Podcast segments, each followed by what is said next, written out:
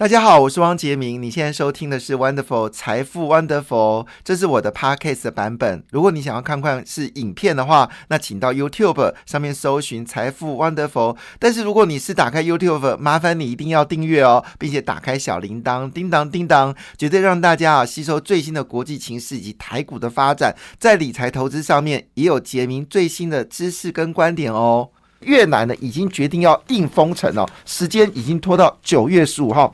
这件事呢，让英特尔等这些公司呢都非常非常的担心哦。毕竟越南在这个呃美洲贸易战之后呢，越南是最大的赢家。那么许多从中国撤离的产业呢，都往越南来进行，因为它的人工成本呢是比中国来的便宜。那以目前为止的状况来看的话呢，那么像是意大利一家电脑这个。制造商呢叫力捷哈，Data Logic，这个大家有听过？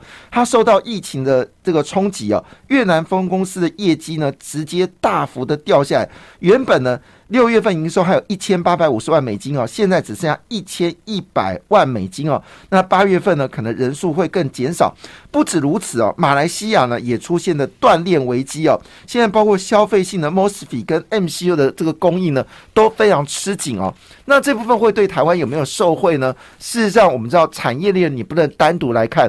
当有一家厂商的业绩掉下来的时候，即便我有足够的产能，可是我不可能把所有的 Mosfet 的这些产品全包，我也不可能把所有的 MCU 的商品全包，所以缺一不可。所以我这部车已经拿到了台湾的这个华新科国巨的这个呃被动元件，可是里面有几个元件呢，并不是华新科跟国巨生产的，是马来西亚生产的，就卡在这个关键的这个呃。可能并不是一个很重要，但是不可或缺的这个关键零组件的时候，这部车还是没有办法卖出去。所以呢，需求部分呢，确实影响非常剧烈哦。那么你就看那个角度来说，台湾真的要赶快把高端给打起来哦。那么把这个疫苗呢给打起来，要不然问题会非常非常的严重哦。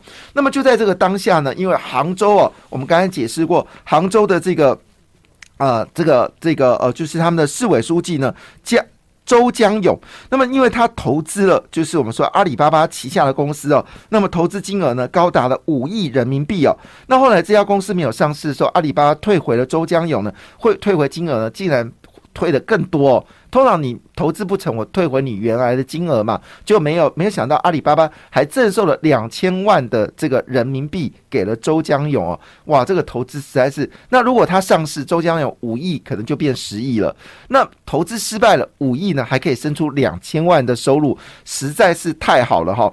那这个事情呢，使得这个习近平暴怒哦，开始呢整顿。这些三年的离退官员哦，主要是根据利益冲突、违规借贷，还有加属经商呢，开始要抓。那习近平要不要把他的妹妹给抓起来呢？习近平要不要把他的妈妈给抓起来呢？因为这些人他们在香港都有大额的投资哦。但是呢，不论怎么样，这是中国自己的家务事，那就看中国怎么做。可是呢，中国最近对匈牙利的一个战斗之后呢，发现到。中东欧呢，已经都开始呼吁哦，要抵制中国的资本介入哦。那么事实上呢，中国也发布了一个讯息，中国下半年到明年呢，外贸情势哦，非常的。极呃，非常的糟糕。普丁这更大胆的宣称哦，中国做的第三次的这个财富重分配呢，中国会走向一个极穷的国家哦。好，那当然我们谈到这件事情的时候，就发生一个重点讯息了，因为中国呢现在遇到了这件事情，说他们必须要开始去碳化，所以去碳化之后呢，钢铁呢就变成是这个受灾户。我们知道，在中国的第十一个五年计划跟第十二个五年计划呢，主要的就是发展的像是。应该讲应该是第十个五年计划跟第十一个五年计划，当时就是广设钢铁厂。没想到呢，到了第十三个五年计划的时候呢，就决定了要全面的减少钢铁厂，所以最近铁矿砂的价格呢大跌哦。那么从呃高点大概是两百二三十块美金一公吨哦，已经跌到一百三十九块的一每公吨哦。在这个情况下呢，对中钢来说实在太好了，因为铁矿商价格增加，呃降低，但是呢接单大幅的增加哦，所以中国中钢呢已经公布九月份的九月份的接单暴击暴暴捷哦，而且我们知道第四季又是传统钢铁的一个旺季，第四季更旺哦。那么单月包含外销订单呢是高达一百余万公吨哦，那么第三季呢外销订单呢是接近到三百。一十万吨哦，第三季就三百一十万吨，所以业绩持续爆表。那么荣钢呢，就台钢旗下特殊大钢荣钢呢，已经公布哦，那发现金哦零点四元哦，但是它今年的获利呢，相当的恐怖哦，那么比去年同期的大幅成长了一点八倍哦。钢铁业呢，似乎迎接到一个所谓的铁矿砂价格走低哦，但是呢。订单呢大幅的增加，那么中国不要的东西呢就会跌，中国要的东西呢就会涨哦。那么据了解呢，现在锂电池价格呢开始暴涨哦，因为有百分之五十的缺口，那部分锂材啊主要。大涨了千元人民币哦，那么电池级的氢氧化锂呢是连续三周的走高，所以中国不要铁矿砂，铁矿砂就跌；中国要锂，锂价就大涨哦。那么这个消息呢，使得最近哦康普的股价呢又开始往上走高了。那么康普呢就是台湾的锂电池的大厂哦，他们的业绩呢其实也相当惊人哦，那么年增率是高达三十二点。零六个百分点呢，那么七月份的月增率呢是八点零八哦，那跟去年同比呢是增加了十三点九二个百分点。那么当然，呃，跟电池部分不是只有康普啦，实际上台湾呢还有多家的这个电池厂呢公布业绩哦，都相当的好哦。但是就在这个时候呢，呃，这个有一个重要的这个讯息呢，就是我们说的这个比特币哦，那比特币呢已经重返五万美元的大关了，那比特币的变动性。非常的惊人哦。那么我们知道，通常比特币价格上涨的时候呢，其实就是投资信心在增加。你可以看到，比特币的走势图跟股票走势图其实某种程度是互相呼呼呼应的，甚至有领先。所以，比特币在大涨的时候，通常股票就会大涨；比特币在大跌的时候，股票都会跌哦。这点有蛮有趣的一个地方哦。但重点是，全世界呢都开始走加密货币了。那么，台湾不知道什么时候也会有加一加密货币哦。但是，央行目前为止还没有进一步的一个说法。国际间呢，走所谓的。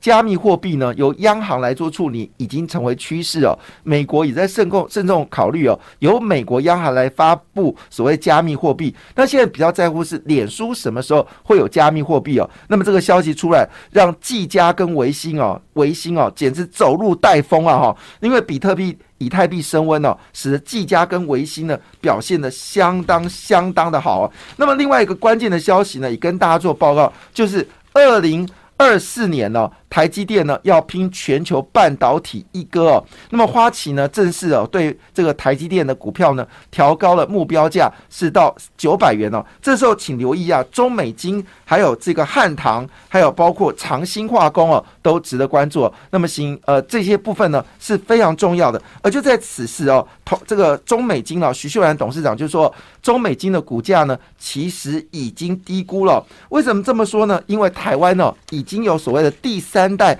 半导体的国家队成型哦，那么这个报纸呢非常重要，在《经济日报》A 三版哦，欢迎大家啊把这个买下来哦。那里面所谈到的包括了台积电、世界先进、环球金跟中美金哦，还有包括汉磊跟嘉金哦，还有金城半导体以及盛兴材料，这些是我们台湾第三代的。半导体国家队终于成型了。那么这个情况下，当然对台湾的股票市场来说是一个正面的一个方向啊。那我们刚才讲到长兴啊，那么长兴呢是做什么事情呢？长兴的这个呃合成树脂厂啊，是全球最大的干膜光阻剂供应商啊，提供大家做参考。感谢你的收听，也祝福你投资顺利，荷包一定要给它满满哦！请订阅杰明的 Podcast 跟 YouTube 频道《财富 Wonderful》，感谢，谢谢 Lola。